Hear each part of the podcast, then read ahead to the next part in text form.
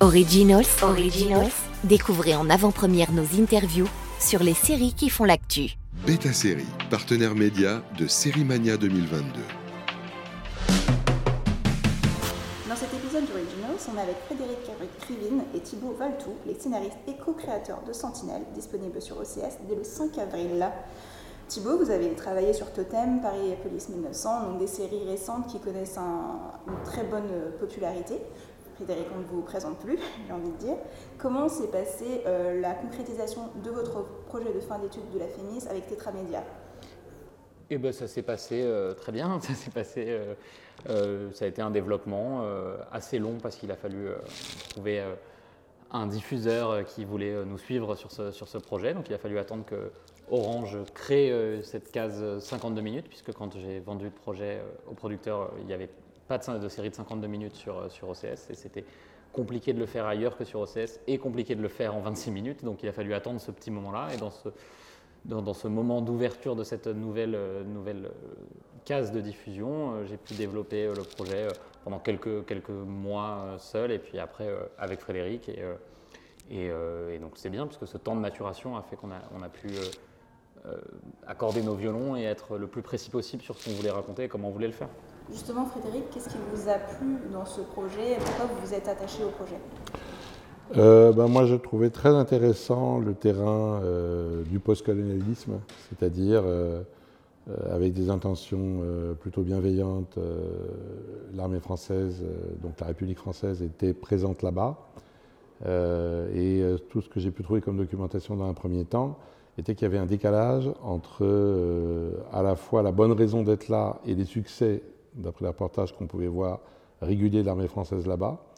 Ça, c'était un son de cloche. Et les gens qu'on pouvait interviewer euh, dès 2017-2018 disaient euh, enfin, que, en gros, c'était l'enlisement. Ils n'appelaient pas forcément ça l'enlisement, mais concrètement, quand on analysait ce qu'ils disaient, c'était l'enlisement. Donc, quand il y a un tel décalage entre un discours, disons, officiel, mais y compris celui des médias, quand même, ce n'était pas l'armée française qui s'exprimait sur LCI ou sur euh, TF1 ou M6, euh, un tel décalage posait question dans une démocratie. C'était un bon terrain pour aller creuser, donc on a creusé beaucoup plus.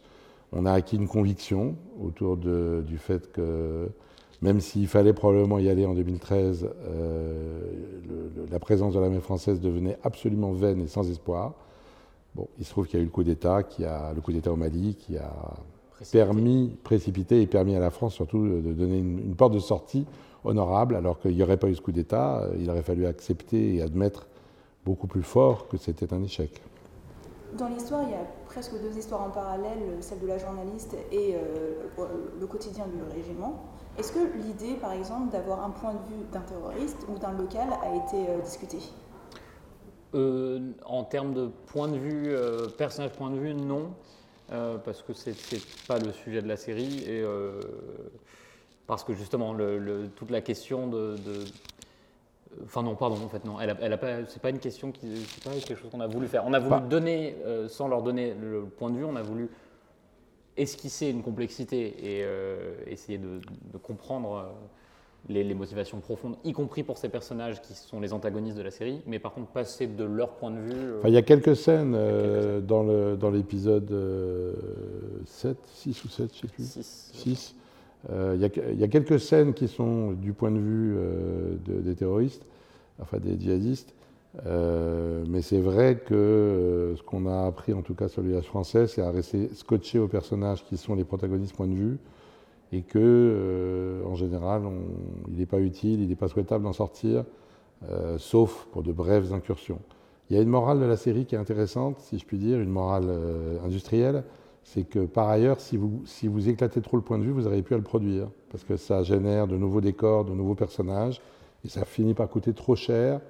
C'est à la fois difficile à suivre au plan du contenu, ça a tendance à diluer votre propos, et par ailleurs, c'est compliqué de le produire. Je me souviens très bien, par exemple, que sur PJ, euh, pour le coup, il y avait le point de vue des méchants ou des truands, euh, enfin, que j'avais écrit à un stade, et à un moment donné, le directeur de production a dit euh, on arrive, c'est trop cher, on n'y arrivera pas, il y a trop de cachets. On s'est tous demandé mais merde, ça marchait très bien, pourquoi? Et, puis là, on a vu qu'on avait tout ce point de vue des méchants, des scènes chez les truands, chez les dealers, chez... et donc on l'a enlevé, tout simplement. On l'a enlevé, pas que pour des raisons économiques, mais aussi pour des raisons économiques. Tout l'aspect euh, d'exactitude militaire est hyper intéressant dans la série. Je vous avoue, parfois dans des épisodes, je ne comprenais pas la moitié des dialogues, hein, il faut le dire.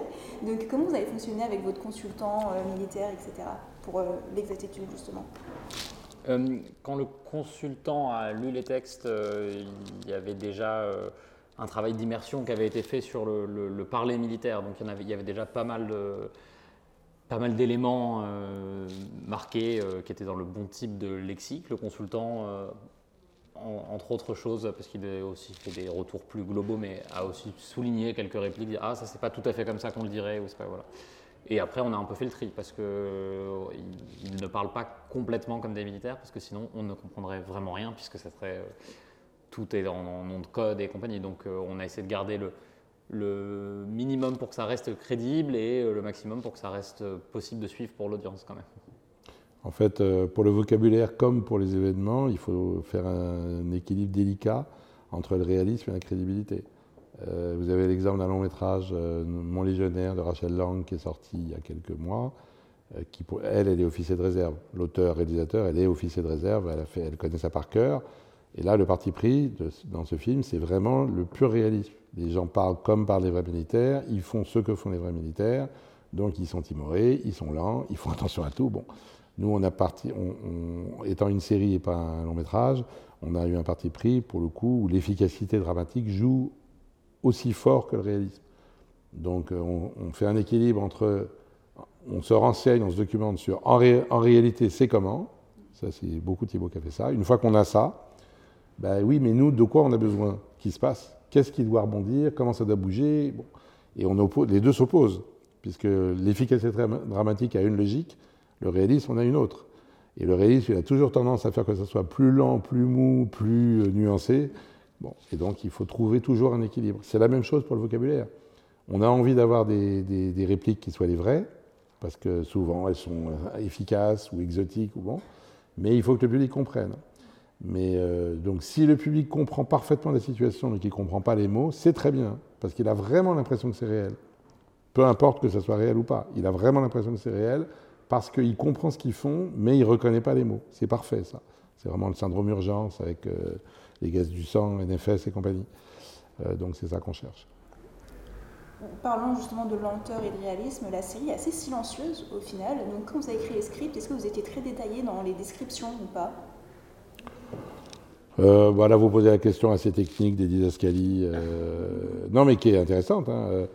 Euh, bon, c'est vrai qu'en France, il y a quand même beaucoup de scénarios qui sont de la radio, comme on dit, où il n'y a que les dialogues.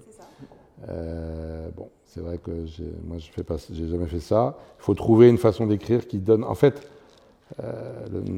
notre travail à Thibault, et moi avec le réalisateur, avant qu'on se voit pour parler, c'est de livrer un texte qui lui donne envie et qui lui donne des images à lui il ne faut pas écrire les images précisément. Il faut écrire des choses qui ne soient pas les pensées, parce que ça, les pensées, ça ne se filme pas.